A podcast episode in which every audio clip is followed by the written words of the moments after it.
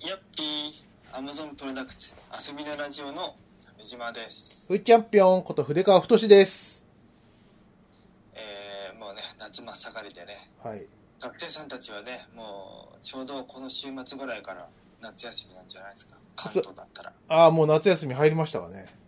ね。ええあの、鮫島さんとこの子も、もう夏休みですか、二人とだと思うよ。も。はい、うん。いいですな。今年の夏も、えーどっか出かけたかったんですけど、はい。春ご、うんあのまだ肩が痛くなかった頃には、ハワイアンセンターに行ってプール遊びしようかなと思ってたんですけど、まあ、肩の負傷があるので、ちょっとそれを足送りにしてですね。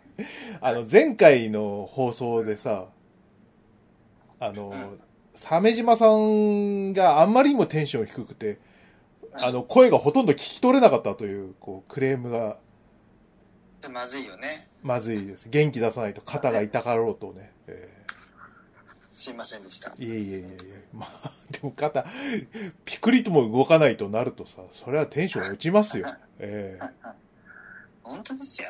はい真面目にやった、やっただけなんですよ。本当なんか さ、何かこの、俺が天罰をを受けるようなね、こう不祥事を起こして肩を痛めたとかさ、はい。ならまだわかるのよ。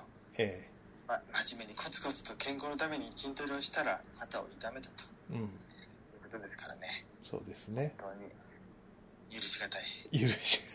てか、あれ、なんか、その後、こう、何その状況とかどうだ、どうなんですかなんか注射打ったりとかしたんですか注射は一度打ちました。おうえっ、と、先週の月曜日にね。うん。打ってまあでもそんなに劇的に変化はないんだよね注射打ってもねああ、そうんう。何の注射なのそれ。何の痛み止めですか痛ね、み止めか。うん。うんねだからまあ今しばらくは炎症が続くのでうん。な長いんだけど炎症もはい。炎症がしなくなったあたりでリハビリとして可動域を増やす運動やストレッチとかうん。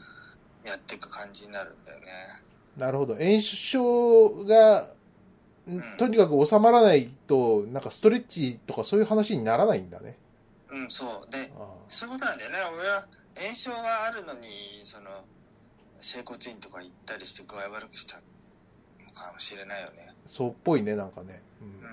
うん、もしくは整骨院の60分コースがすごく体に悪くて、うんそれでめっちゃ炎症を起こしたっていう感じもするけどねうん。あ ーダメ押しになっちゃったみたいな。なんか下手くそな人に当たったんだね、確かな。そうそうそうん、うやっぱりよよくないよあの睡眠不足もよくないんだよ痛くて寝れないっていうのがやっぱりよくないんだよね睡眠不足。どんぐらい痛みで朝早く目が覚めてしまって、うん。それで睡眠不足になるみたいなね何時間ぐらい鮫島さんの睡眠って。に2時に就寝して午前7時に目が覚めてでそれからちょっとこうい椅子でぐったりしてうん。 2時間ぐらいああ、す少ないね。賞味4時間ぐらいもうちょっと低いぐらいかそうだよねよくないなってこれが具合悪くなっちゃうからな。だから土日は活動しないで家でじっとしているという感じでやす休むようにしてるんだよ最近はさ、ら。はいはいはいはい。うん、そうするとわずかに良くなるんだけどやはり日中もね薬飲み薬もいただいてるんだけど飲み薬の痛み止めが効いてないとどうにも痛みがあるからねうん。集中できないというかね、なるほど。うん、であの家でじっとしてるもんだからさあのサンクチュアリとかも全部見れたよあ、あの、お相撲のやつ。そうそうそうどうでしたあれ、よくねあれですよね。あの、主役の人、あの、廃炉の人ですよね。えいたあんな人あの、親孝行のさ、ああ親孝行だったらいるかそう、あのー、山田くんの、あの、右腕みたいな人いたと思うけど、あいたねなんか変な帽子かぶってるそあマジかう、だからすごい大役掴んだなと思って、感激しちゃった、なん本当だ か。ね。ま、で、まだ見てないんだけど、どうでしたいや、なんなんかまあ評判いいだけあってその、まあ、だれずに見れたけどうんなんなんかあの面白いところは完全にこう人生のどんどん底にあった人がまあいろんな染谷翔太君のた手助けもあって。うん。あのトレーニングに目覚め地道に努力して勝つというそれの流れの中で部屋の力士たちが、まあ、一丸となって努力し始めるというこういう流れが描かれたらよかったかな。ああ、割と、割と王道な、なんか、王道うん。王道だけどなんかまあちょっとなくてもいいんじゃないのみたいなエピソードはところどころあったけど、うん。まあでも大筋をい彩るために必要だったとも言えるかうなーって思った。んうん、そうだなそれはそういうの見れ見ようかなと思ってたやつを見れたのよかったねいいですね。同時に「デイズってのをもう見始めたのようん。 「デイズこれはあの福島の原発事故だよねはいはいはいはい。のドラマあ違ったっけあれネえットフリックスザ・ザ・デイズだザ・デイズでし普通ょ、のうデイズん、だとちょっと違うんだ、ザ・デイズはいはいはい。うんこれがあのキャストがすごい豪華で小林薫とか役所広司とか、うん竹野内豊とかさ何でも出てくるな、役所工事。役所広司何にでも出てくるねなんあ、なんか困り顔のおっさうんん役だったら大体役所工事みたいな。所長役でしょ所長役あやっぱりうんね。うん。なんか今年が6月にスタートしたやつらしいよ、うんこ。のドラマは三石健さんとか出てきてはいはいはい。これはあのもう5話ぐらいまで見たけどもえ全何話かちょっとどうかなうん。全8話か、うん、役所広司、竹野内豊、小日向さん、小林薫、ああ、三石健、円健、石田ゆり子、ああ、でんでん、吹越光なるほどね。なんかキャストが豪華だからなんか見ててすいいよ気分,、うん気分いいよこれは、はいはいはい。うん、あと今度見ようと思ったのは「ビビバうん。ン BBS の「ビビバンとなんていうの、ああ、今なんか話題のやつうん、ドラマ、はいはいはいはい。え TBS のドラマだっけー、なんだね日曜劇場枠だって、うんなんか主演主演は堺雅人あってうーん。で原作は福沢克夫さんって人でこの人は半沢直樹で演出をした人があ原作をしてるんだってなるほど。うんじゃあ、はじゃあ、半沢で期待なんだね。うわ、堺雅人、阿部寛ってちょっと、顔、顔芸役者が、すごい、そうだねうん。今のとはそうそうそうキャストはいいあ小日向さんも出てるうんなんかすっごい力入れてる予算が海外ロケとかして、うん。えーすごい力入れてるなって感じ役所工事も出てるよおうまた、また役所工事 が。あ、そっか。これ、これ面白そうだな。なんかい、い、至るところになんか広告見るからさ、な、なんだろうと思って。これね UNEXT でも見れるうーん。確いい良さそうまだ、えー今週で第2話かなるほど。な、うんまあ、肩が痛くて動けないなりに、こう、楽しみを見つけているという、そうねそういうところですかね。えーよかったよかった。そうですね。まあ、じゃあそんな感じで、ちょっと今週はですね、あのー久しぶりにファミコン通信をやろうかなと。ファミコン通信通信を。はい。いいねええもうずいさて、ずいぶんやってなかったんで、やってなかったねはい。忘れてたんです。 ぶ、ぶっちゃけて言うと忘れてたんです。ファミコン通信通信っていうコーナーがあったことすら覚えてなかったんで。まあ忘れてたなはい。えーっと今回はえー、1806号2023年7月27日号ですねそうですね。あの、ちょっと前のファミ通なんですけど、なんでかっていうと、これ、あの、ファミコン40周年アニバーサリー特集号ということなんで、もうねもう開校企画大好きだかそうですね。はい。ら、うん、みんなが後ろ向きに生きてるから はい。表紙は表紙は、松下進先生ですよ。久々の登板じゃないですか松下先生、この絵がね、もうすごい、あの、うんネッキーの横の、なんか、もう気持ち悪い女とか最高。ねなんかゆゆずれたのコーン粒をね髪の毛にイ ン込めたようななんか集合恐怖症の人が見たら泡吹きそうなさ、髪型の女とかさ、はあとなんか、騎士、なんかヒゲモジャの騎士とかさ、いはいはい最高ですね。悪魔とか。何かしらファファファミコンのイメージ。モチフだよねこん何れファミコンの代表的なゲームがモチーフになってそうじゃないということだろうね。左下のツインビーだったりしないかなツインビーっぽいのとか、あとはなんか、ドクターマリオかな右端の親父のああだねうんキングコングと。うんあドンドンキーコングとファミスタと左上の悪魔みたいな何なんだろなんだろうななんか、うな魔界村が2つあるような気がするんだよね。うんどれいや、なんか、アーサーと悪魔みたいなやつが。あ悪魔さ意外とデビルワールドとかじゃねえー、そうか。全然違うんだ。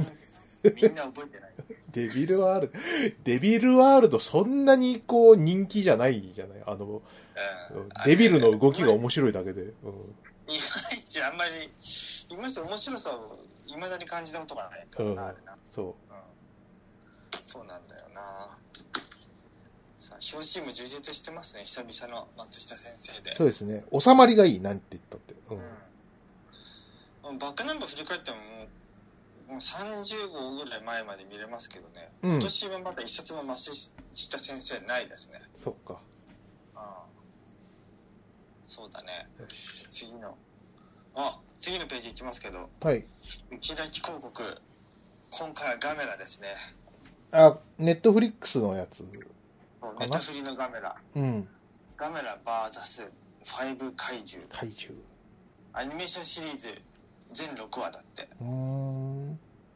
えええ、一体ずつ倒していくってことギャオス、ジャイガー、ジグラ、ギロン。もう一つって感じで書いてあるけど。謎のいい一個がいるっていやでもネトフリのアニメ大丈夫か なバチックリブもゴジラのやつもウルトラマンのやつもなんかうんまあいっかまた今度見ようって、いいねクオリティ高いけどまあまあ今度今度見よう今度っていう感じになっちゃはい。うの多いからねね。でも連録だと結構予算つぎ込めたりしたんじゃないのかな。なんですかね。どうかなまあ、はい、ガメラ復活。で、まあ、あのファミコン40周年の方行ってみましょうあはいはい。か。はい。えーっと、ロムカセット交換型の紙、えー家庭用ゲーム機として1983年7月15日に発売された任天堂のファミリーコンピューター。はい。ね、様々なタイトルが生まれ、現在も続く人気シシリーズも数多く輩出。あー日本日本だけでなく世界中でヒット、大ヒットしたと。で、それれが40周年ですよ。え、ね。俺だから7歳、7歳、うん。私。わあ、 5歳、5歳かな。そっか。うんいやー、羨ましかったな、ファミコン。そうまあ、あの、鮫島さんはファミコン難民をされてましたからね。でしたね。え難民はね、差別されるんだよ。えまあそうですよね。だってまあ、あれですから。うんあの、ゲームしに来る人ですからね。そうそう。ゲームだけ、お前がしたらゲームだろつってえ足元見られてね。 えお願いです。お願いです。ゲームをさせてください。いや、でも、ドラクエやるから見てていいよ。うんそういう差別を 差別。差別小学生だったわ けで教育熱心だとねそういうことがねはい。教育ってなんだろうねそそうですね。はい。はいまあでも、あれですね、あのうん、うちはね逆にね、あの、ゲームに理解のある、親はあんまり理解はなかったけど、おじいちゃんが理解だったんで、マジかよそ先見の明があるじゃんう。だってさ、貴様はえ MSX2 とか買ってくれたんだよ。あはあはあ MSX だって夢のまた夢でさもう そうそうそうそう。ああもう無理無理絶対もう思いで、長男、長男用に買ってくれて、うんで、ゲームもできるっつってゲームもやってたんだよ。へえで、これで痛いのが、両方ともその、なんかプログラムを一切、こう、触ろうとしないあたりが、こう、痛いなって思うんですけど。やっぱでもその辺はさなんかベーシックのさ雑誌とかでさこうあったじゃんプログラムとか雑誌に載ってたじゃんうん。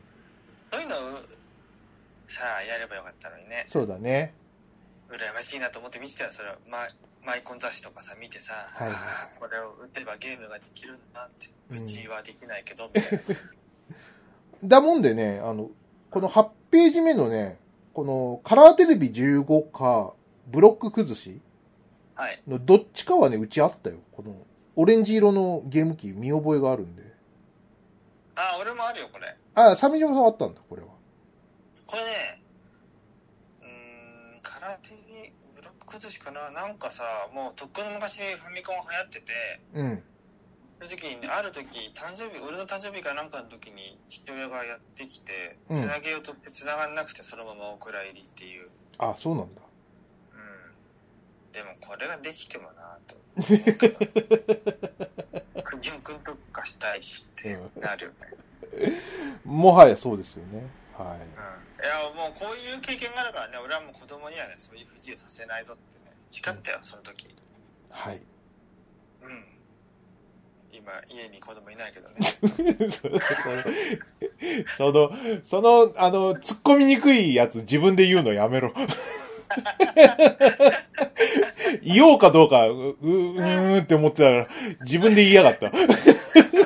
言うしかない なと。だ言うしかない。から子供がいる間は、そういうふうに思ってやってたよ。そうですね。はい。さて、いろいろなファミコンということで、えーっと、まあ、素のファミコンから、えー、ツインファミコン、編集ファミコン、AV 仕様、あファミリーコンピューター、ニューファミコンと、あ。はいはいはい。すげえな、このフェン編集ファミコン。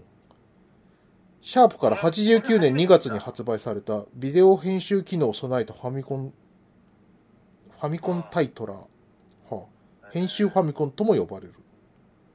はえいフ、ァミカンって刺さるのえ、刺さりそうな場所1個あるね、確かに。ファミコン内蔵の編集機なんじゃないのえファミコンの映像を S 端子接続でテレビに出力できる唯一のご飯機だった。すげえ。ー、で S 端子のテレビ探そうが難しいですよ、当時だったら。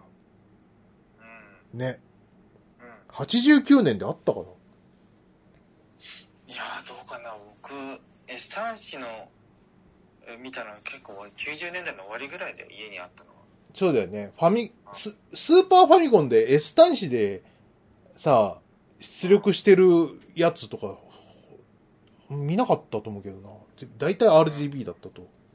RGB だよね普通はねね。うん。いやーすごいね編集ファミコンかうんこの、編集ファミコンのところについてる FF のロゴいいよねそうだね。後期のファミコンのロゴマークでね、これか、いいんだよな。いいよなはい。ちなみに私はあの俺の境遇を見かねた祖母がはい。祖母宅にファミコンを置くようになったのようん。それが小学4年生の頃ねあまりにもレイジがかわいそうだと。そうそうそうあの差別されてる からうん。本来差別しなくてもされなくてもいいねえに同じ日本人として ねだけの小学生はがい差別されてるんで、ええ。で家にツインその祖母の家にツインファミコンがやってきてですねもう毎週のように自転車で祖母の家に通うようになりましたねそっか週末だけちょびっとゲームができるっていう風になったんだよねああそれは嬉しいねおばあちゃんありがとうだよ本当だよね、うん 親と違って祖母はいいよ親の恨みがだから毎週毎週孫があの ファミコンに連れられてやってくるんだからい今思えば結構いいよねそれは、そうねあでもうん確かにそうだねうん、逆にああれなんじゃないあのうん、その俺がおばあちゃんだったらさそのうんむ息子娘どっちかな息子か、娘息娘子息子にあ娘にさあのファミコンを買い当たるのはやめなさいぐらいのこと言うと思うあのそうするとこう誘導できんじゃん孫 をさ孫誘導だよ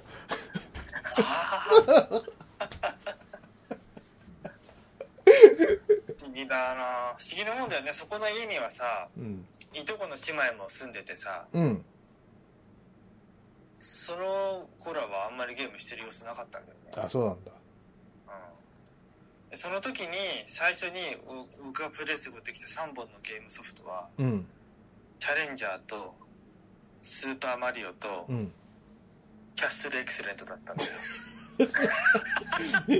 まあまあまあいいでしょうそれがやりたかったんだからさキャッスルエクセレントをさアスキーでだもっそれ俺けが選んだんじゃないんだよえなん違うのかあったのあったのかそこうにんあった多分なんかおもちゃ屋さんかなんかに買わされたんじゃないあなるほどね抱き合わせマリオとチャレンジャーはバカ売れしたからさわかるじゃんうんどうしたの最後の一本と思わないうん 抱き合わせでしょ、うん、大体合わせだよなあれな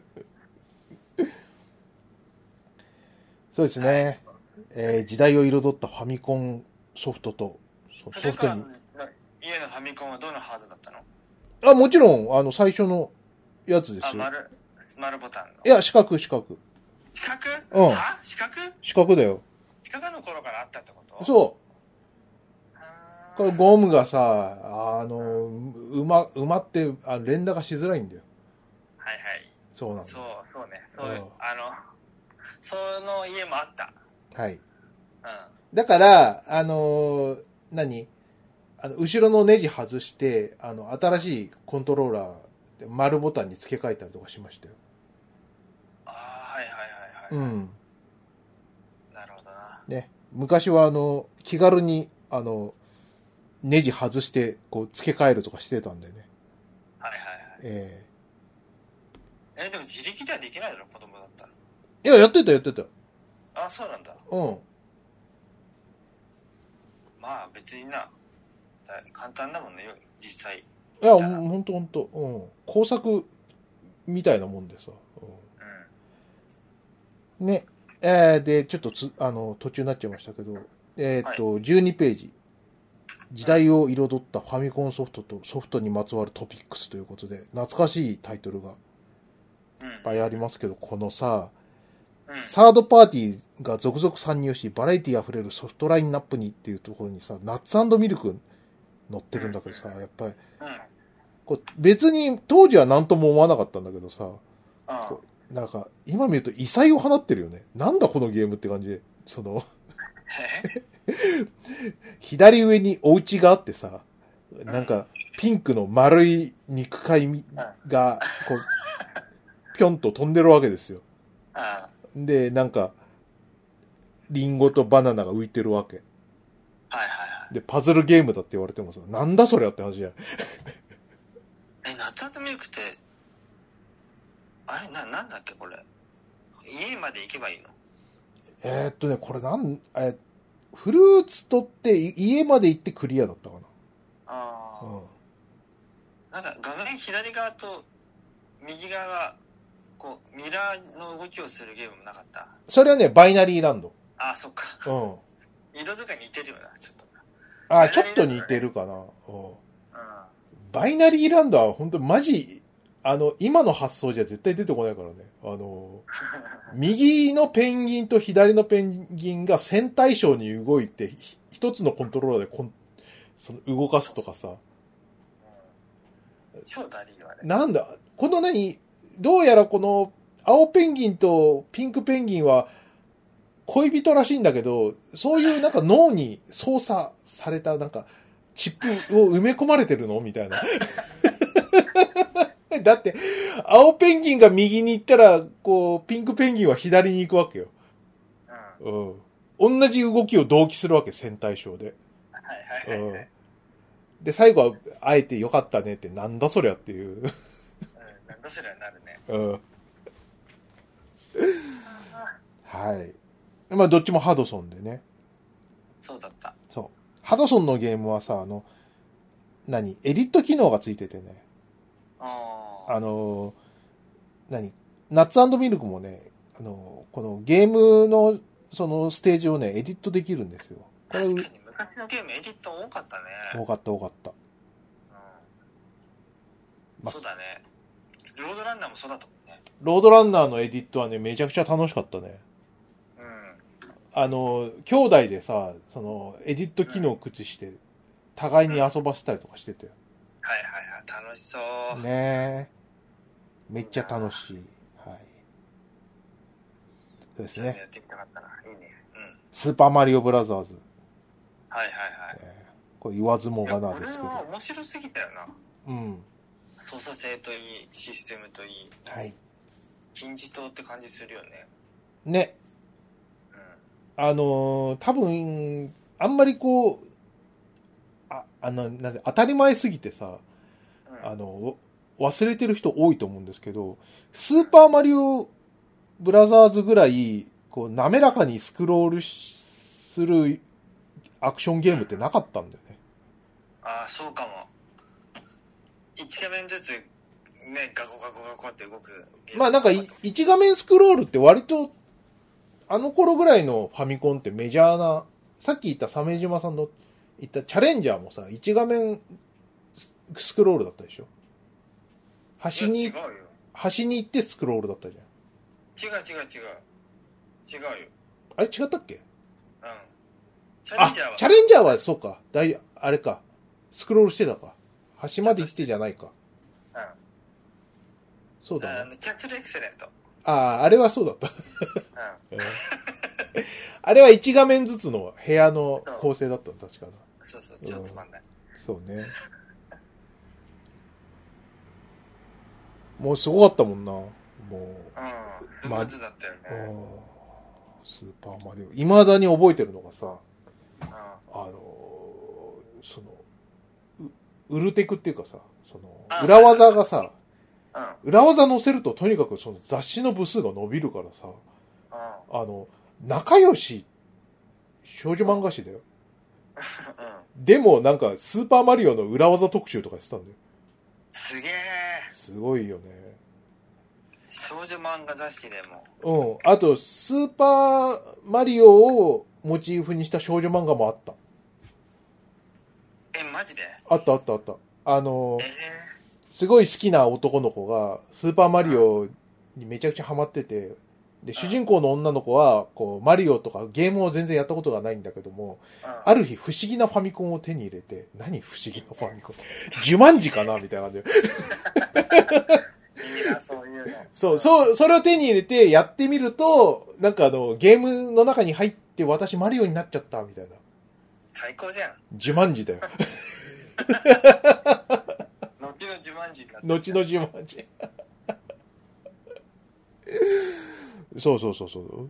いや、でも自慢児だったよ、マジで。あの、えー穴に落ちて、ああ、死んじゃったで、あの、マリオのかける2とかなるじゃない。うん。あれこれもしかして2回死んだの私本当に死んじゃうのみたいな。あ、自慢児だって。はい。そうだね。ゲームを軸としたメディアっていうか、まあ漫画がめっちゃ増えたよな。そうだね。ファミコン風雲児とかも、うん。マリオになったのは一巻の終わりぐらいだったもんね。ファミコン風雲じゃボンボン。ボンボン。ボンボンだね。ファミコン風雲児は、ボンボンはファミコン風雲児とファミケン流っていうファミコン漫画が2つあったもんね。うん。すごいね、あれは。まあ、多分さ、あの、コロコロもボンボンもさ、まあ、同じホビーだからっていう理由で、うん。こんなもんやってみようかって感じだったんだろうけど、はいはいはい。相乗効果みたいなやつ、ね、うんの走りになったもんな。そうかも。うん。いや、それらのそのきっかけがなかったらさ、なんか、ポケモンがどうとかそういう話になっていかないでしょ。んまあ、雑誌とね。そうそうそうそうそうそう。そうだよね。なんかファミコン漫画大集合みたいな単行本とか出てたよね。うん。あったか。いろんな、うんいろんな作家がさ、アトランティスの謎で短編書いたりとかあさ。ったあったあった。あんまり、面白くはない、こう、ゲーム紹介漫画みたいなやつがいっぱい入ってるやつ。そうそう そううそう。ん。ありました、ありまし星野隆一だったと思うんだよね。アトランティスの謎を書いてたの。た。うん。星野隆一ってあの、はあプラモデルの漫画なんだっけんあわかんないあえっと、もしかして、や、ヤマト光一じゃないあああ、ごめん、山戸光一か。うん。うん。だったら、あれですよ、あの、ガンダム野郎の人ですよ。そうだよね。え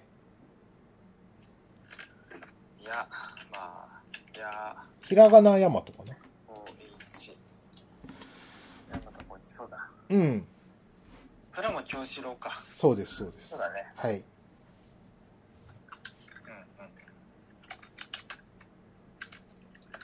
アトランティスの謎とかもさ、結構むずくてさ、うん。誰もまともにはクリアできないよね。ね。あれも。うん。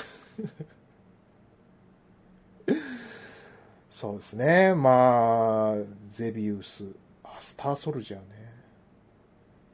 スターソルジャーっていうか、さ、スターフォースがすごかったんだよな。めちゃくちゃ面白あかっれたムテ。キングみたいな顔した人がパッケージに書いたやつでしょムテキンスターウォグー。ズああ、ムテキング。さ、確かに。にムテキングっぽいかななんかバイザーのデザインとか。うーん。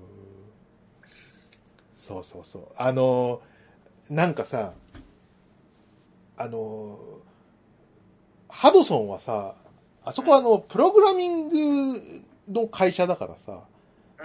こう、基本的にこう、オリジナルの、その企画みたいのが弱かったんだよね。あだから、その、初期はさ、その移植みたいな感じで、例えばロードランナーはブローダーバンドだし、ーそうだね。ね、スターフォースは定冠だし、うん。うん。って感じでやってたからさ、でもは、子供からしたらさ、初めてす、その、接するのが、その、ハドソンのロードランナーだったり、スターフォースだったりするからさ、なんか、後にゲームセンターで見たときに、これ、何これっていうショック。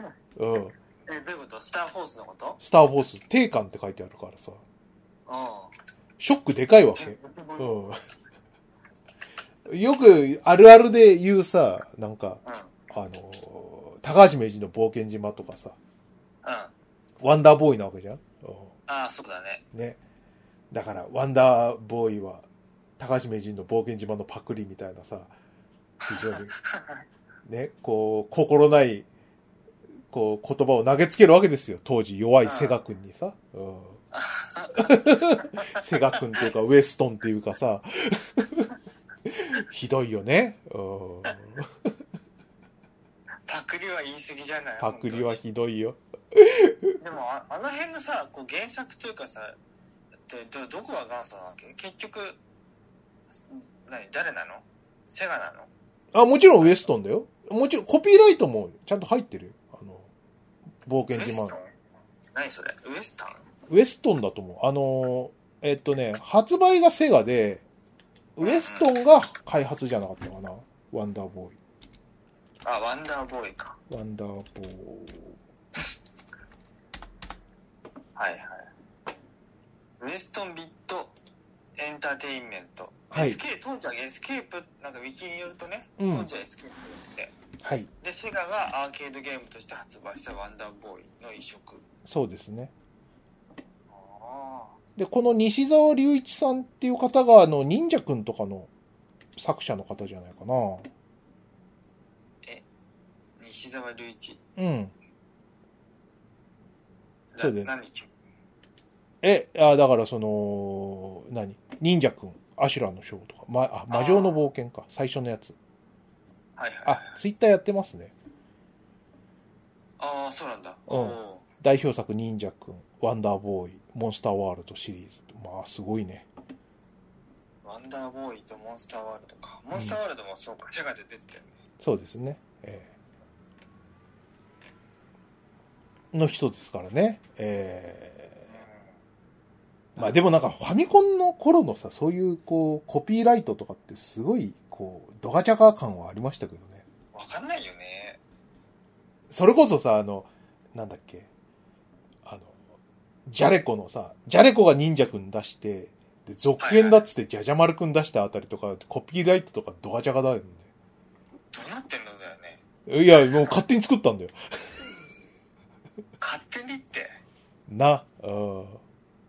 ドット絵一緒じゃんかよ。ね、なあ。本当にちょっと今では考えられないね。けどね、本当に。とか言って、後にアシュラのショーは UPL から出るじゃんか。出る出る出る。あれすごいクオリティ高いんだよね。うん、よかった、あれは。ね。うん難かったけど。 そう。で、その間に、その間に忍者ジャジャ丸くんとしてこう、ジャレコがこう、クソゲーを連発するという、そうそう、つまんない。ロープレイ。 ローププレイ、ロープレイだアクションだと、えーこう、軸足ブレブレのタイトルを連発するんですよね。えーうん。なんなの、あれって。本当に。なんで RPG なんだよっていう。うん本当にな。はいはい、やってましたね。はい。さあ、あと、バッテリーバックアップルームのカセットが登場とかっていうのは87年だって。はいはいはいはい本当だね。い。うん。その次の年にドラケン4だっけ ?88 年ぐらいだよね。ドラケンそ4。9うか。。 88年はドラクエ3だね。 3か。うん。行列だもんね。そうね。そうそうそうそう。このあたりで、バッテリーバックアップとかのロム領域がすごい増えて、あうんうん、の、何その、ディスクシステムは、こう、安くていっぱい入るみたいなとこのアドバンテージが全然なくなっちゃって、っそうだね。ていうことがありましたね。ディスクシステム、かわいそうだったな。そうね。まあでも、ディスクシステムで初代ゼルダやれた人は羨ましいな。あうん最近私クリアしましたけど。あ。よくやったな。全然できる気がしないよ。辛かった。避けらんねえ、避けらんねえ。敵の う攻撃を。すごいなうん。名作たるゆえんみたいは分かったよ。その、今とてもじゃないけど、まともにクリアできないけど、当時これやってたらやばかったなっていう。その、何も攻略本のない状態でさ、ああ、もしかしたらこのアイテム使えばあそこ行けるとかさ、うん。うんうん考えるだけでさ、もう、もうし、勉強手つかないでしょ。早くお家帰りたいになるからさ。うん。そうね。ね。うんうん。俺もよく覚えてんのがさ、ドラクエ3のさ、ちょ、を夜更かしして、ごめんね、鮫島さん。俺、ほら、ゲームいっぱいやってた子だからこういう話になっちゃって悪いね。いや、いいんだよ。うん。俺はそういうのをちゃんと脳内で考えてたから、ちゃんと折り紙で絵描いて。 折り紙で絵描いて、それを動かしてね。えーそう動かしてやつだから、はい。本当に。それやってた頃僕はですね、あの、ええふーちゃんはドラクエ3を、こう、何、一生懸命やって、で、あの、な2学期のね、あの、2学期の、その、はじめ、初日の日にさ、校長先生のは話を聞きながらね、うんああ、あれとあれとあれを売れば、鋼の剣を無理やり変えるとか思いながら、こううん。あれはすごい幸せな時間でした幸せね。だよなええああわかるわかる。あの友達がさ、うん。俺に通学路でさ、急に話しかけてきてさ、俺昨日首狩り族に襲われちまってよとか言ってて、うん。こいつ何言ってんだって本当にはい。思ったけど、えでも、よく考えればさ、俺はそんな常識も知らない子供だからえ。、はい。だからドラクエの組み替えとかなんだよね。そうですよ。うん何にも、何何にも知らないの俺は 何も知らないすごいこうこうやって心に傷を負っていったんだね持っていくえー、となそういう子供たちだったわけだこの、はねファミコンそうですねああとねあの次のページかなこんなソフトもありましたっていうのであの周辺機器も多かったんですよねああ周辺機器ねはいまあどれもない持ったことはないけどうんファミリートレーナーはよその地でやったかなこれね友達が一人ぐらい持ってるもんですよねそうだよねうんこれすごかったよな。どんどん、どんどんどんどんって、こう、うるせえっていう。うるさいんだようんあれは本当に集合住宅の家じゃできないね できないできない。うんまあメーカーは違うけどさ、これ、これがあったから、あの、ダンスダンスレボリューション出た時に、あ、あれだって思ったもんな。おうおうおうんうわかるわかる多分ファミリートレーナーなかったら、とっつきにくす、とっつきにくさから、そこまで流行らなかった可能性はある。ああそれはなくはないなううんん。あれだって思えばさ、なんかやりやすいじゃん。うんうん。家庭用のねダンスダンスダンスダンスレボリューションはねそういうはい。内容だったもんねね。うん。ねあとは最近あの、桜井さんのあの、チャンネルでも紹介されたファミリーベーシックとかね。ああはいはいえベーシックプログラミングできるよってやつねー、そうね。うんこれすげえなこういう時にねプログラミングとかしてたら多分人生変わってる可能性あるねそうね。うん。やばいやばい本当にいろんなことチャレンジすべきだったな。うん、あのー、余談なんですけど、あの、光線銃し、光線銃シリーズってあるじゃないですか。このはいはい銃で撃つやつ。うんこれはね、あのー、ふーちゃんのおじいちゃんがすごい得意で。あのファミコンに理解のあるおじい様ねおじい様がね、あのーなんだっけな、ダックハントかなあの、ああはいはいはい鳥撃つやつ。で、あのー犬が持ってくやつ。あれがうちにあってさ、それ、やろうとするとさ、ちょっと貸してう、ん貸してみなさいっつって、はいはいはいタンタンタンタンって撃っててさ、うん。うまいんだよ。すげえと思ってさ、おじいちゃんはね、なんかね、あの、満州帰りなんだよね。まあ向こうで撃ってたのかなっていうぐらい。うん。 ねえねえこの高専児シリーズってどうどういうことこ受講機は何ファミコンから繋がってんのこれは、あのー何えっ、と、ガンから、ガンからこう、チカチカって音、あのー光が出るんだけど、うんそれを、あ、ど、どっちだっけな。えっと、ブラウン管の原理を応用してんじゃなかったっけな。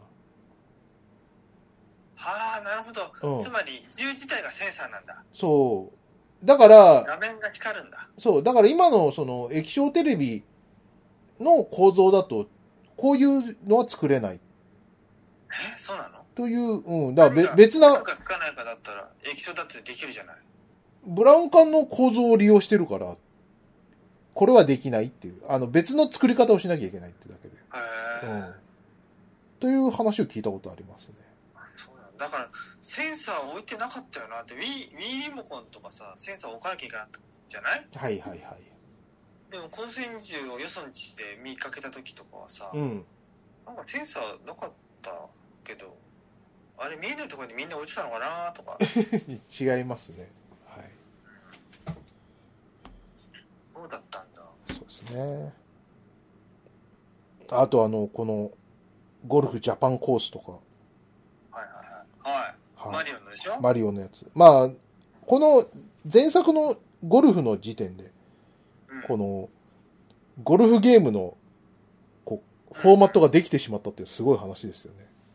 ねチャーシュー麺で打つやつねそう。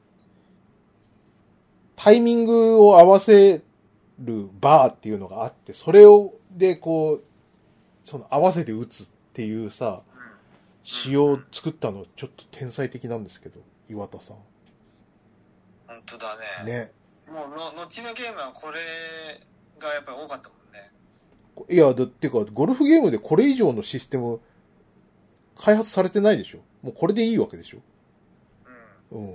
凝縮されてるよね、ゴルフっぽさが。ね。すごすぎる。タイミング逃すと右に曲がっちゃうとかさ、うん。ね。よくできてるよね。よくできてるあと改造だけうん。ぐらい。ほんと。そうですね。いや、いいですね。ファミコンの話は尽きねえな。うんいや、いいよね。はい。あ、ちょうどありましたよ。あの、光線重視シリーズのあの、19ページ。 19ページ。うん。ほら、ここに接続方法とか載ってますよ。あ、本当だ、本当だ。もう本体の接続コネクタはね、あれだよね。それに繋ぐんだ、ガンは。うん。そう。だから基本的には別になんか、特別なことはしてないって感じ。本当だね。うん。正面に向かっ画面に向かって打つだけでいいんだ。そう。えー、えー、すごい。あ、値段、ファミコン本体1万4800円、ワイルドガンマンセット7800円、うん。専用カセット1、ガン1、ホルスター1。えー、いいじゃん。うん。これいいんだよな。ダックハントはかなりお気に入りなんだよね。あの、今見るとさ、この、うん。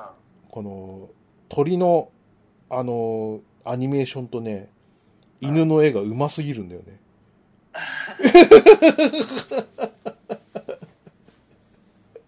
確かに。すごいうまいんだよ。他のシリーズに比べて段違いでうまいんだよね。このタイトルは、後に移植するのはすごく難しいね。うん。えというね。はい。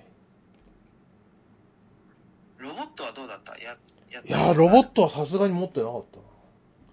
持ってるやつもいなかったと思う。こんなん言ってるけど、俺もさ、そのディスクシステムは買ってもらえてないから。ああ、うん。意外じゃん。はい。ロードが遅いからなとかって言われたのじいちゃんにそんなことは言われてない。すげえな。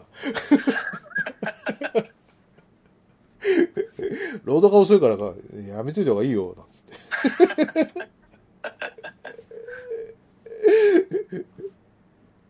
ロムの性能も上がってるから、うんそのうち廃れるよ、なんつって。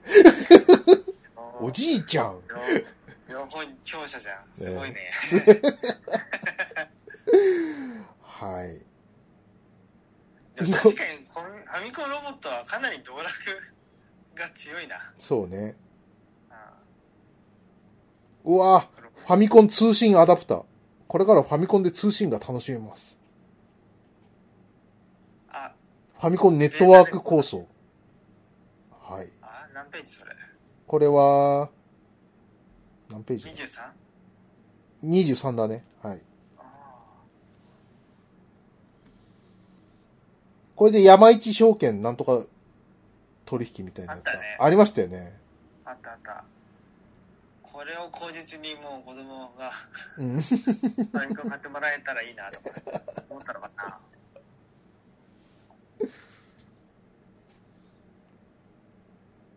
ね、これ、これはでも気狂ってるよな。うん。ファミコンに背負わせるのよ、そんなことをって いう。せめて PC でやれっていう思う、思わなくもないんですけど。ファミコンの拡張キットすごいね。うん 3D システムも上の項目にあるじゃない、はいちゃんとマリオの公式のイラストが使われてて。うん。 3D システムすごい気が利いてるのは拡張コネクタに、あの、3D システム差し込むんだけど、うん。ね。そこからさらにジョイスティックが付けれるように拡張コネクタにはさらに15ピンの差し込み口がちゃんと付いてたっていうのが、あ、そうだいいよねね。うん。これ。これで何やんのこのゲーム。え何してんのだこれこれはだから 3D だよあゲームが 3D になるよってなるよっていう対応ソフトは7タイトルが発売されたって書いてますねなんかあったっけなんだろうなアタックアニマル学園とか対応してたのかなあれはこのまた別のメガネだった気がするんだけどなどうだったかなちょっと、ちょっと今ググってみますか。ファミコン 3D、3D ゲーム。ファミコン 3D システムありましたね。うんうんうんあアタックアニマル学園入ってる。あコズミックイプシロン、JJ、ハイウェイスター、ファミコングランプリ3、あ、2、3D ホットラリー。ああ。あどれも知らないねそうだね。任天堂は一応1タイ ,1 タイトルかなハードウェアはやったけど1タイプのしか出さなかったんだそうだね。全 部スペースハリアーみたいなゲームになっちゃうからかなうん、そうかもしんない。あなんか動画あるよえーコナミのファルシオンから、うん。えーそれとは任天堂のホ 3D ホットラリー風雲少林拳ジャレコとかありますねおうあそうかファルシオンってコナミだったんですかうん。あーななんかどうしても 3D にチャレンジせずにはいらないんだね人類は人類。ね まあ、そう、そういうことなんじゃないうん。の後のね携帯ゲーム機でもバーチャルボーイを出しうん。 3DS を出 しというファミコン 3D システム早すぎたねまあね。あ、今ちょっとあの、動画見てますけど、すげえな。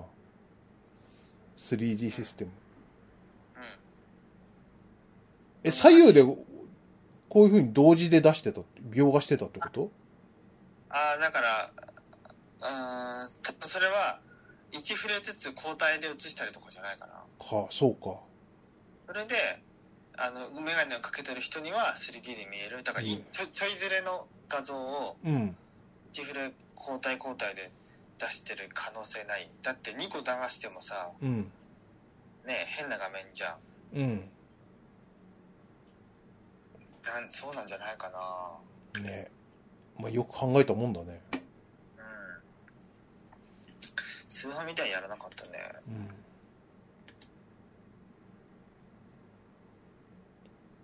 なんかさわ、でもス、ペスタうんうんあの、任天堂のさ、やつのその 3D ホットラリーかなうんすげえ出来がいいな。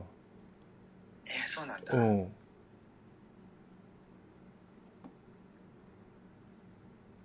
まあ、ファミコン後期ぐらいになるから、やっぱり、出来がね。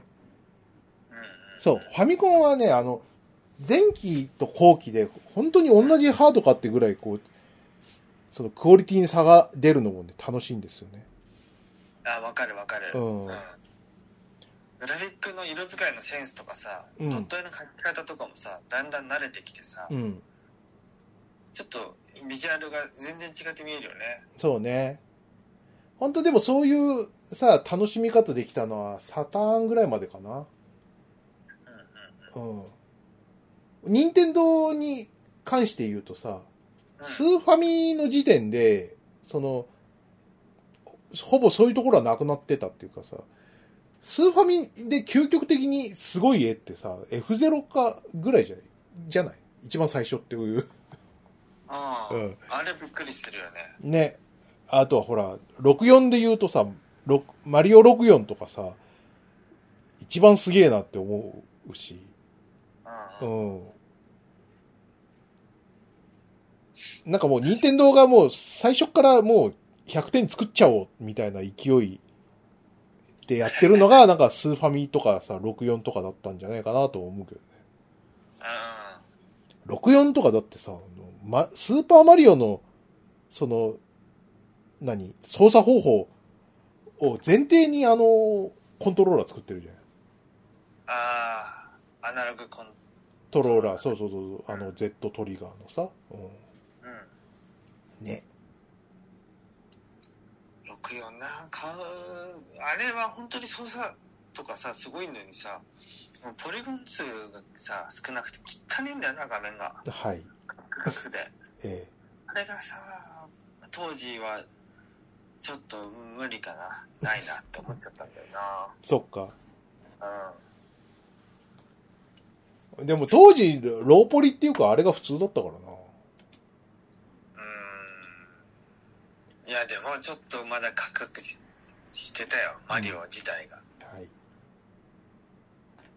い。動きはいいよなでもなね。うん。そうですね。マリオとね。はいはいはい。いいですね。あの、後半の方はね、あの、ゲームのビ、あの、メインビジュアルのね、なあ、ていうか広告そかうだなねうん。スーパーマリオブラザーズとかうん。これはいいですね。マリオファンも必見の。これなどっからき来たのあチラシチラシチラシだうん。いいねこの絵はい。星を取れば無敵マリオにキノコを取ればスーパーマリオにっていうこの絵誰が描いたんだろううん。花を取ればファイアマリオにの絵しょぼいはい。 画面右下のはい。すごいな誰が書いたんだパッケージのアーティストはずっとこの人人って感じじゃないし当当分ああ、だから、その、あれじゃないですか。こ小田部陽一さんじゃないですか。だよね、うん。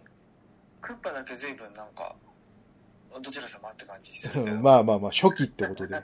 さっきでええそう。で、これがさ、なんか、あの、未だにこう、何、構図からさ、色からうんさ、ワクワク度からいってさ、スーパーマリオブラザーズ3が最高だなって思うんだよね。あ、3? はい。このタヌキマリオのさ、シップマリオね。ああ、そう、尻尾マリオのさ、うん。あの、こう、右上、手前に向かっていく構図でさ、うん。もういろんな、こう、わじゃーってこう、楽しい敵がさ、いっぱいこう、追ってきててさ、うん。奥にはルイージとピーチがいてさ、うん最高ですよ、この絵。この音符のブロックなんか謎に跳ねるんだよね。そあったあった。う。うん。いやースーパーマリオ3を発売当日にね、か買ってましたね。うん。ソフトが家にありましたよ。はい。遊べない、遊べないんですけど。遊べないけど買ったんですね。買いましたね。はいまあ、あのーゲーム難民としてはね、こうソフトを提示するということで遊ばせてもらうというね。うん。これ君持ってないやつでしょ、このソフト。いや、一緒にやろうよ。みうたいな。やん。ってそういう交渉のカードとしてね。 はい。なんだこれ、う本ん当。に。いいですね。まあでもそういうことですよ。あの、やれないけど持ちたいぐらいのさ、勢いがファミコンにはありましたんで。ありましたね。え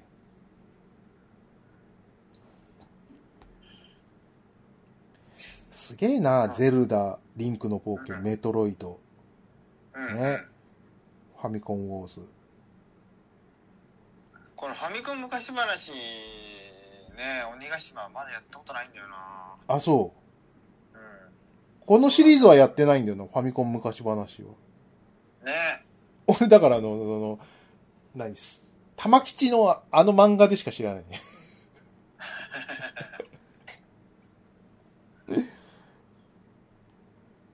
いや、この2作、悠々記なんてもう、誰も覚えてないじゃん。 スマブラなんかでも相手にされてないは可い。能性あるよ。ええ三蔵法師がスクーター乗ってるし。うん、面白いじゃん。 えー、これスイッチでできんのかな鬼ヶ島はできそうだよね。えーまあ、配信はないんじゃないまだ。ないのか。うねん。出してほしいよな。え。いや、スルーしてたけど、やりたいよっていうニーズがあるんで。いリッチでは、任天堂タイトルぐらいは全部遊べるようにしてほしいよね。ね。うん。で、次のページのさ、27ページのあの、ファイアーエンブレムのこのビジュアル見てくださいよ、本当に。うん。もう当時でもダサかったんで。 あれ、あ、あ、あれか。あの、来年の24時間テレビの手塚アニメかなと思ったぐらい。 この垢抜けなさがさ。間接的に手塚先生をディスらないでください。あれ、ワンダービートなんとかかなみたいな。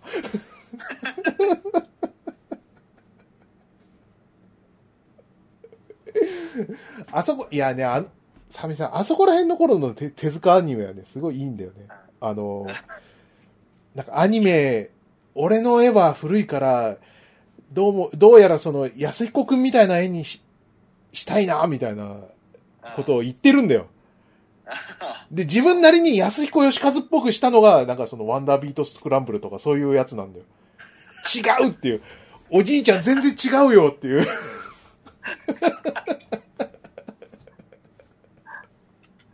ワンダービートスクランブルあ、知らないうんちょ、ちょっと見てみて。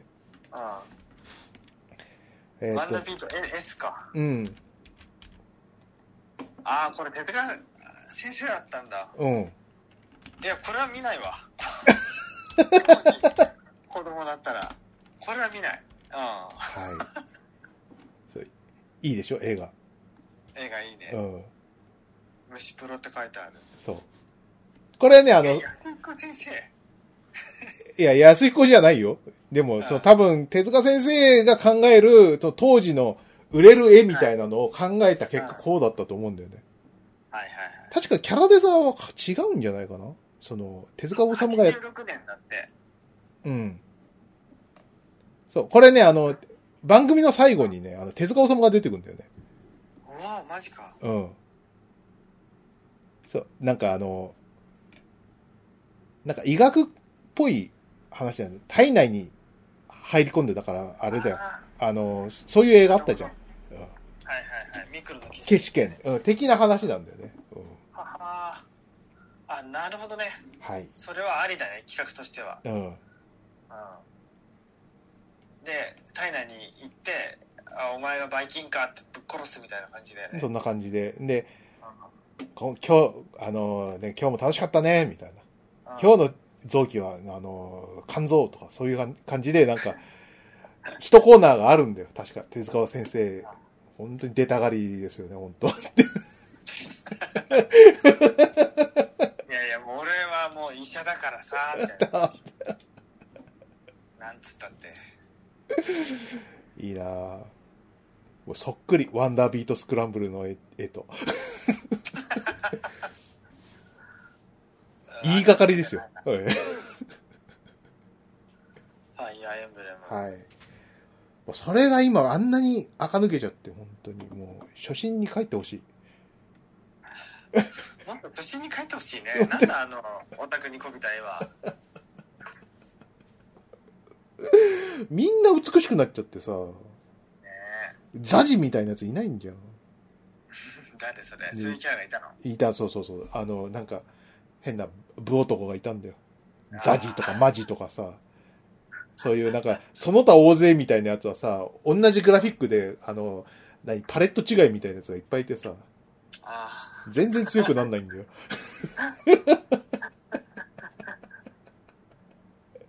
あ、はい。それは。うん。まあでもいたよな、ちゃんと、そういうモブみたいなやつ。ね、昔は。そう。うん。まあ今はね、そういう捨てキャラみたいなのは許されないですからね。うん、いないんだよね。うん。あ、後ろにありますよ。そのスイッチオンラインで遊べるファミコンタイトルカタログ。お、あ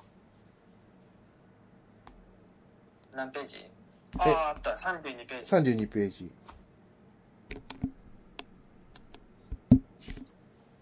そうそうそう。68作品あるんだ。うん。まあまあ、ありますよね。もっと増やしてほしいですけど。ね。うん。なんか巻き戻し機能に対応してたりするんだよね、スイッチ版は。そあれいいよな、バルーンファイトとかでできるし。う。ね。うん。バルーアントラクションもある。うん。ないバルーンファイトとかもさ、すげえ当時めちゃくちゃ狂ったようにやってたけど、指痛えな。あれは本当すすっごい集中するよねう。ん。バルーントリップ。はい。うんバルーントリップや最高です。えばいなうんめっちゃ緊張感が違う。えね。あれは面白かったな。うん。あーアイスホッケーね。もうすごい好きだったな、これは。はいはいみんはないで。言ってたな。あ、そうアイ。スホッケー、うん、うんすごいやってた。その、人んちで。人んちね。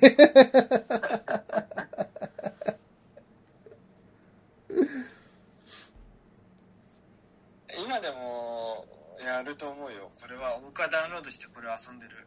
うんとスイッチで。うんうん。。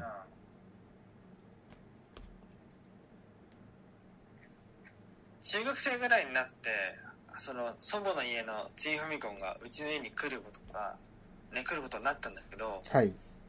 その時にディスクでアイスホッケー買買いましたからね。あ、そう。そんなに、あ、思い入れが深い深いのか。そうそうそう。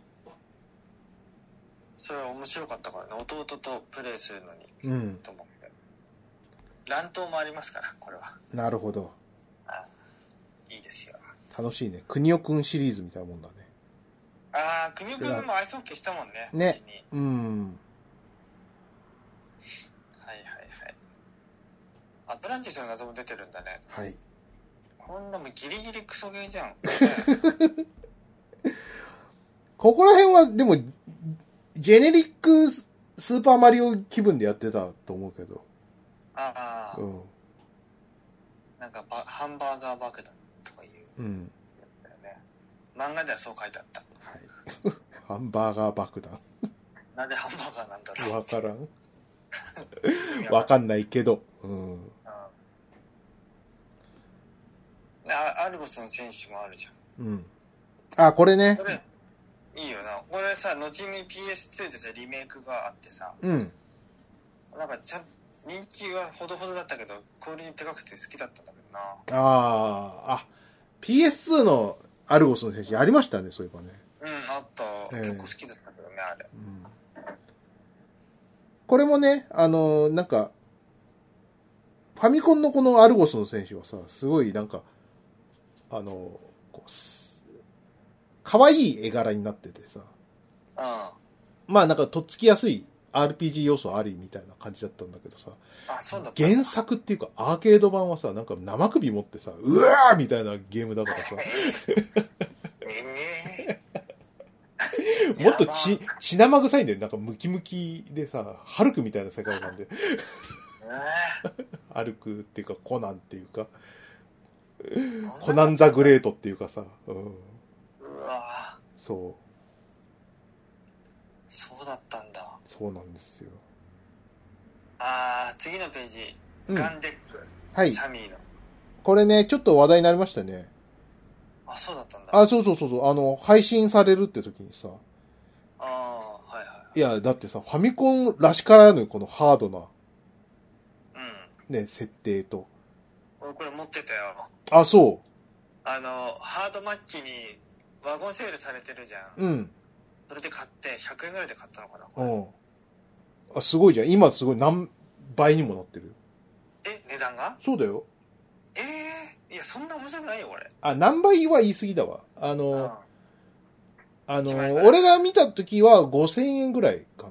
あー、はいはい。でも、定価ぐらいその時ね、まだインバウンドとかそんな話になってないし、今めちゃくちゃ高騰してんだよね。ファミコンが。うん。ちょっと今調べてみな。ガンテック。ガンテック。うん。えー、中古価格。あ、でもそんなに上がってないのかなどうなんだろう。あ、やっぱ5、あ、は、あ、箱割りで2万円ぐらい。ああ、まあまあまあまあ、箱ありって、そんなんもうないじゃん。うん普通は箱なしだと、まあ、3000円とか5000円とか。そこは変わってないみたいだな。うん、はいはいはい。うん。まあ、面白すぎないから。まあね。うん。いや、もうさ、なんかあの、なん外国人観光客のさ、買い占めが起こってるからさ。あれやだななんかね、日本の宝がさ、富がよ。うん ねえ。ねファミコンカフェットでしょ。ネス買っとけよって思う。お前らのあるんだからよ。うん。まあ、と、も思うんだけどね。まあ、こればっかりはちょっと、な。うん、そうか。まあ、おし抑えらんないよね、それ抑えらんないよ。欲しいって人が、値段釣り上げてくんだもん。もう指加えて見てるしかないよ。スーパーポテトだよね、あの、そうそうそうそうそうそう。秋葉の。え確かになあそこは。まあ、あそこに集まってるよね、ほとんどのファミコン。えだうっんて。さ、ロックマン4のゴールドカセットが置いてあったりするもんね。あ、すごいね。ねだって8人しか持ち主いないのに、日本に。そのうちの一つが。一つがあるとうん。いう、見て見た気がするけどな。ね。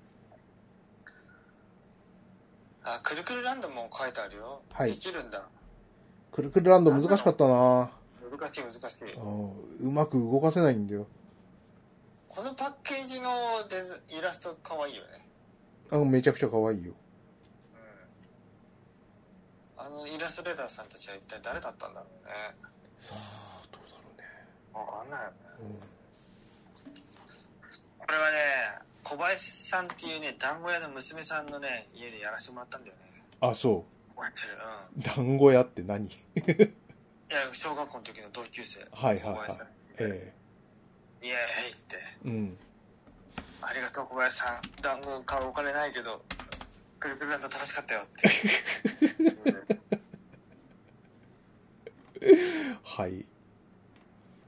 そうですね。ああ、でもね、なんかそういうそのゲームのパッケージ、誰が書いたの的な話で言うとさ、うん。最近ちょっと知った人で言うと、あの、はい。パックマンを書いた人でパねッ、クマンうん。この、山下忠さんっていう方がいて、これね、あの、俺がフォローしてるあの、ゼクさんって人、この人、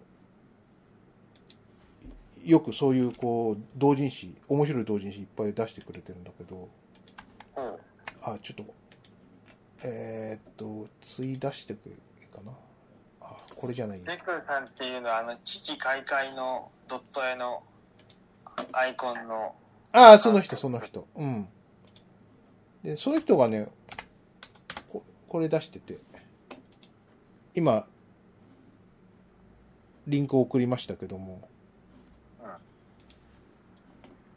この山下忠さんって方が、その、パックマンの、こう、かっちょいい絵をいっぱい描いてるらしいんですよ。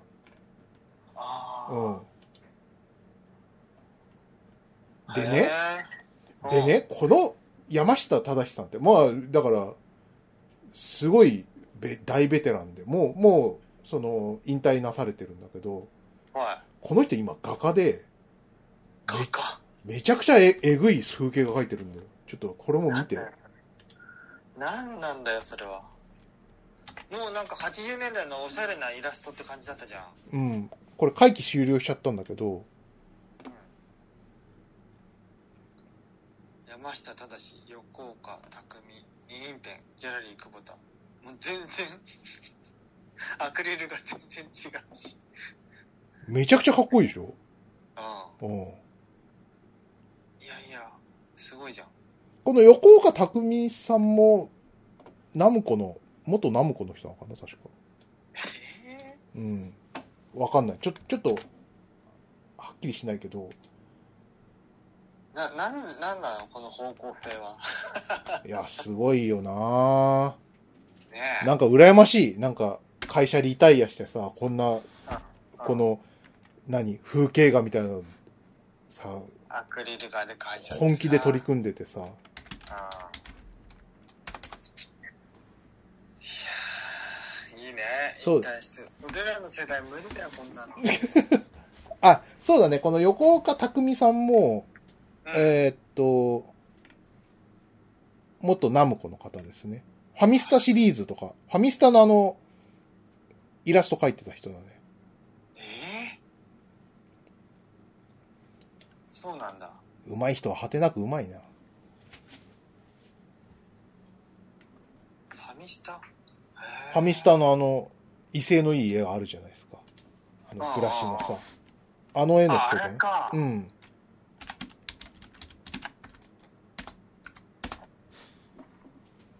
あの絵だって最新作とかでもあれっぽい絵だよね。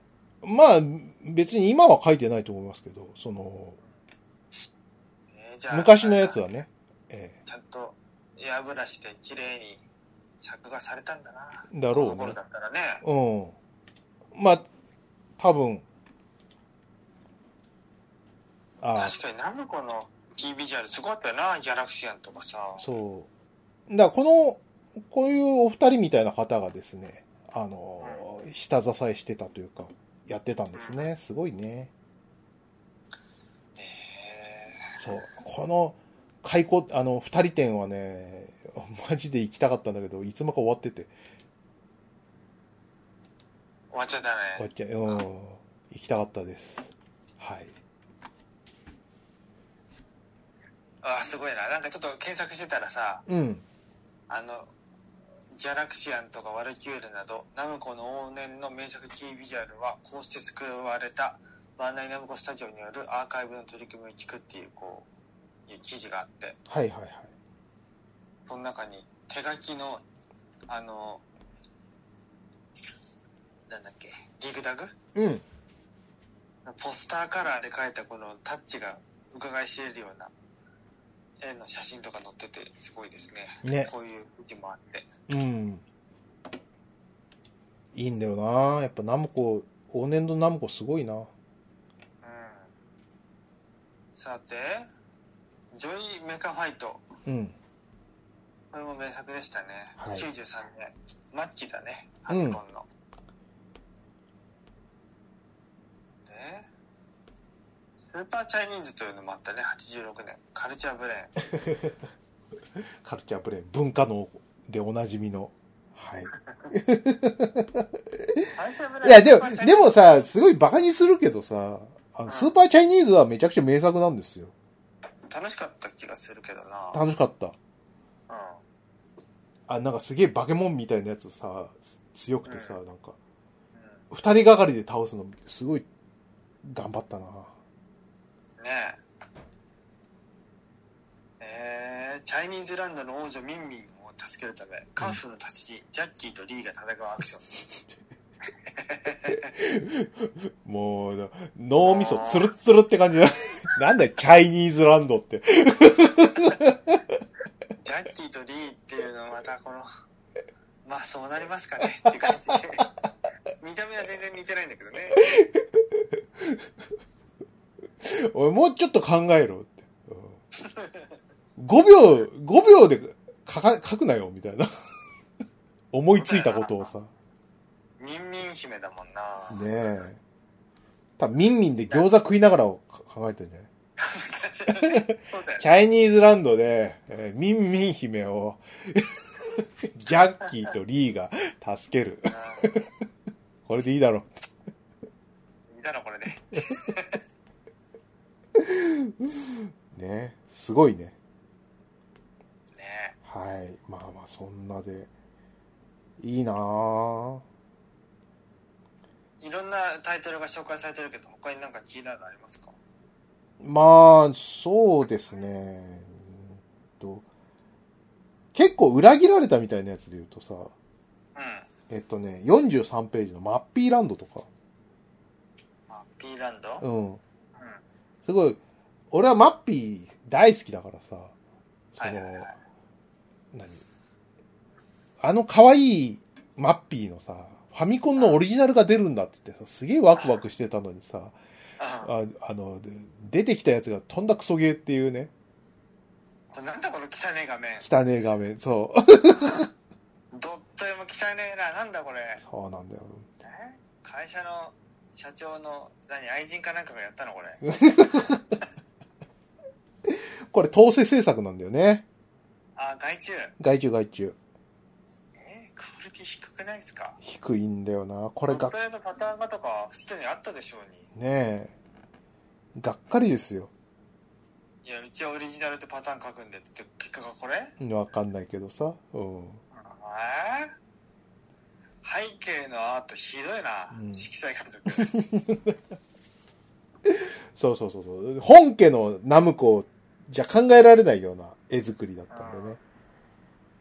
いや後でやってみようこれ、 ひうんどそう 鮫島さん思い出のファミコンってどうですかねああここのザね特集で紹介されてるので言ったら何になるかなまあ、この中じゃなくてもいいですよ。思い出っつったらまああのなんか知らないけどやっぱりマッキーのタイトルですよねうん。もうみんなスーパーファミコンとかになっちゃっててうん。安くなっちゃってて94年ぐらいかなもうみんなねバーゴンセールだったからうん。私ねあ暴れん坊天狗買ったんですよはい。うん話題にはなってなかったじゃないですかすごい、すごいの買いましたね、鮫島さんね。ねえ1200円だったんで買えたんですよ自分でもえで天神海戦も買ってたからうん。うん。ちょっとメルダックに対する謎の期待があってメル、メルダック推しだったわけですね。え そうそうそうメルダックって尖ってるなと思って暴れん坊天狗も尖ってんのかなと思ったらびっくりするほど尖っててえ。うん。曲が素晴らしいですよね。うんうんうんん。で暴れん坊天狗ね最近スイッチに移植されて海外版と同時収録でね売ってたんですよはい。買ったんですようん。なんとね裏技消えててあ、そうなのうん暴れん坊天狗はねあのコナミコマンドを入力するとうん。体力回復があるんだ ようん。それ は、もうどこにも載ってないってうファミマガにも載ってないウルテクなんだけど、ん。うん。コナミコマンドやったらなんかなるかなと思ったら本当になっちゃって、うおうんなるんだっていう そういうウルテクがありましてそれはさすがにね。なんだったらほら、コナミコマンドとかさ、なんか、登録されてる可能性もあるしな。今は。ああ、コナミ、ケチだからな。まあね、うん。いや、それ、それは登録するだろ。コナミコマンドだったら、コナミコマンドなんだもん。コナミコマンドって名称は登録してもいいと思ううよ。ん。うん。上上下下はどうかなって思うけどね。ええしたして登録しようがないじゃない、そんなもの。うん。でも、ね、ダウンロード版では消えてたんだよな。ちょっと残念だった。だから一気に難易度が上がったんだよ。そうか。うん。まあ巻き戻しはできるんだけどね。うん。とはいえですよ。ね、あとはジョイメカファイトかな。はいはいはいはい。あの、2ボタンなのに、ファミコンなのに、えちゃんと格ゲーとして成立してて、うんちゃんで、しかも3、ね、ダウン制度という感じなんだよ。ライフゲージが3本減ったら、おわえー勝負がつくんだけど、うん。ワンダウンしたら仕切り直しで、一気稼い、一気にあ勝負をつけるっていうのはできなくて、っていうスタイルの格闘ゲームなんだけど、うん。なんかその仕組みが僕は好きで、うん。ね、あの、い3回倒さないといけないとか、起き上がるとき専用モーションがあるとかっていうのは、あの、L 社内のボス戦に反映させたりとか、お、なんだ。言ってたね、これはね。こう急、急にこう、なんか、なんか、よもやま話みたいなのび、びっくりするんですけど。 え、え、え L 社内の起き上がりが、まあなんか、うん、ボス戦のアニメーション作るときにちょっとこれは影響してる。おー、いい話ですね L。社内には、ハエ型のロボットのボスがいて、僕はそのアニメーションを担当したんだけど、で、ボスが、を一回ダウンを取ると画面が切り替わって、起き上がりデモがあったりとかするんだけど、それは、あの、このゲームの影響だったっなるほどていうね。のがあるね。いい話ですね。うん、ねあいやこのゲームすごいいいよね。動きも綺麗だし。うん。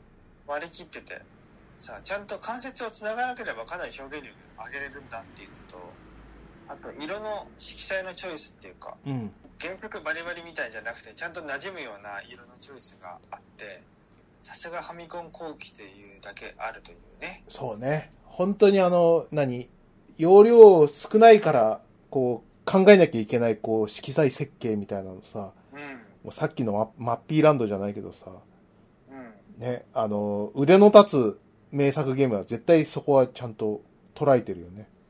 まあ、ハッピーランドひどいね、あれ。ねそうね。まあ、お俺はね、あの、やっぱ、ファイアーエンブレム、この中で書いてあるやつだと、ファイアーエンブレムはかなり思い入れはでかいかな。あの、なるほど、こういうゲームかってさ、わかるわけじゃない。うんうん。その、1ステージ、2ステージとかで分かって、なるほど、厳しいんだなって、で、死んだら戻らないんだな、なるほど、気合、こう、気を引き締めていこうと思ってさ、うんうん。それで、えっとね、えっと、は、えっと、8、は、8話っていうのかな ?8 話シナリオ8って言い方でいいのかなで、はいあの、港町ワーレンっていうさ、港町を舞台にしたシナリオがあるんだけどさ、そこさ、あの、名前が港町ワーレンっていうから、そんななんか大した難しさじゃないだろうと思ったらさ、め高高難易度初回殺しみたいな。そうそう。そうなんですよ。その、延々とこう出てくる増援に対してさ、壁にしてるアーマーナイトが、アーマーナイトはさ、すごいカチカチで、こう壁にするのが定石なんだけど、こいつを壁にしても、もう、その耐えられないぐらい増援が来て、押し込まれて死ぬみたいなさ、ええ、きついね。きつい、その、シシナリオがあってさ、これは思い出深いんですよね。なんでそんな港町ワーレンみたいな、なんか、もっと名前つけろよ、なんか激闘みたいな。なんか、ピリッと ね、うん混ざってる感じが恐ろしいね。うん。とか思いましたね。うん。あとはまあまあ、ね、FF3 とかやっぱりベタすぎますけど、ああ。ショックでかかったです、やっぱり。あのー、うん。ちょっと他のファミコンの、その、何、ソフトの、その、格っていうかさ、その、うん。高尚さみたいなやつが、1段も2段も違ったんで、うん。うん。すげえな、スクエアって思いましたね、やっ FF3 ね。でも今回のやる収録されてないでしょぱ。そうだ収ね。録はだって、で、なんかその、避けられてるっていうか、その、許可もらえなかったんだからよくわかんないけどさ。うん。うん。だってなんかプログラム的に特殊なことをしすぎてて、いろんな移植が無理っていうのがなんか定説じゃん。なんかそういう都市伝説がね。はい。ワンダースワンでもさ、よく出る出る出る出るって言って結局ハードがいなくなっちゃったはい。あったじゃない でも FF1、2は出たかな、確か。出た出た。うん。結局のところちゃんとした FF3 を遊ぼうと思ったらねあの今スイスチームとかで出てるあのうん。ねなんかドット絵を完全打ち直したリメイクシリーズがあるじゃんはい。あれになるまでできないんだもんねまあそうなりますよね。すごいよねあの、か、勝手な移植っていうかさ、その、そこれじゃないで言うと、DS でなんか 3D の FF3 かなんか出たかな。覚えてるあああのポリゴンなんでしょそう、ポリゴンのやつ。あんなの違うよそれこそ、これじゃないなんだよな。うん。うんめっちゃテンポ悪かったじゃん何、何マトリックスに受注してんだよっていう。制作マトリックスなんだよね、あれね。ああそうなんだうん。うそうーなんん売だれると思ったのかないや、わかんないけどさ、そう、これじゃねえっていう感じでしたからね。えーうん FF3 のいいところはやっぱ戦闘のテンポの良さじゃないかな、うんハイスピードなテンポ悪かったんだよ。うん。悪かった悪かった、ねあれ何考えてんだろう敵もさ、3体ぐらいしか出ないんだよね。 DS 版ねそうそうそうそうそううん。なんかなんか頑張ってプレイした気がする最後まで当然いかなかったけうど、ねん。はい。なんかがっかりだよな。ねほんとな。あ、ラストラスト。ファミコン40周年お祝いイラストって、あの、お荒井先生あれよ、がかええファミコン40周年記念の水着を自作してみたよ。うおー !AB ボタンが四角、深読みすると、あなたにはこのボタンを押す資格がある的なメッセージだと解釈できるぜ飛躍した解釈だな、うひょひょっていう、この、 番長。全く、全くブレがのない荒井先生のこの作風にね、ええね。何も変わってないじゃないですか。買ってないっすね。絵も、絵もノリも。うん。ええくだらない。もうほんと偉いです。えね。えね、はい。ファミコン通信創刊とオホーツクに起用いただきストリートのキャラデザインを仕事が後の活動にもつがつながっており、まさにファミコンとともに歩んできたといえる40周年は感慨深いものがあります。確かに。新井先生に似顔絵描いてもらった業界人多いんじゃないわあ、もうそそうでしょうね。うん。だってこの人、なんでか知らんけど、似顔絵師やってた時期があるよね。ありますね。あのーえっと、あそこで、なんだっけ。越谷レイクタウンでやってたあんです、レねイ。クタウンで。え似顔絵ショップ星の子だっけーはい。ね。ね。すごくないか書いてほしかった。もうやってないね。やってないんだよ。ちょっと一旦病気して、お休みしてからはやってないんだよ。俺ギリギリ書いてもらったんだよね。そっか、いいうな。ん。ね、すごいもう疲れた疲れたって言ってた。疲れた疲 あ、なんか、大きい意識じゃなくていいですよって言おうかと思っちゃっれうん。 いやー、まあまあ、そんなとこですかね。ファミコそうン、ですファミコンの特集だけでいいかな。あとはいいっすね。えた。そんなーもんほでしぼ、ょこれが、あの、読みたかっただけなんで。う はい。ということで以上となります。ん。はい。じゃあですね、あの、Amazon プロダクツ遊びのラジオでは、えーハッシュタグアマプロで、えー投稿してもらうと、番組内で読み上げることがあるので、皆さん、えーどんどん書いて、ツイートしてください。またですね、えー9月16日、えーロフトナイン渋谷にてですね、階段とネットラジオの歴史とこれからというタイトルのトークライブイベントをやります。このトークライブイベントでは、えー我々とよりも長く、えーネットラジオを続けている乃木ツアール、えーそれから吉田会長の僕は怖くないというネットラジオ、んそれと Amazon プロダクツの0年代ネットラジオ生き残り勢が、えーお話しするイベントをやります。はい。生き残りました。はい。行き終わりました。えで今私のツイートのトップに固定されているのでそこのリンクから、えーチケットを買ってください、えー当日行けなくても配信チケットというスタイルでも販売をしているのでそちらでも買っていただければなと楽しんでいただければなと思いますえはい。いいですね。本当にもう行けなくてもチケットで見れるなんて素晴らしい時代。買ってくれたらねええ遠隔地でも見れますからはい。ぜひともお願いいたしますはーい。じゃあこの辺りで終わっていきますかほい。はいじゃあ終わります鮫島でした筆川でした。バイナラッピーバイナラッピー。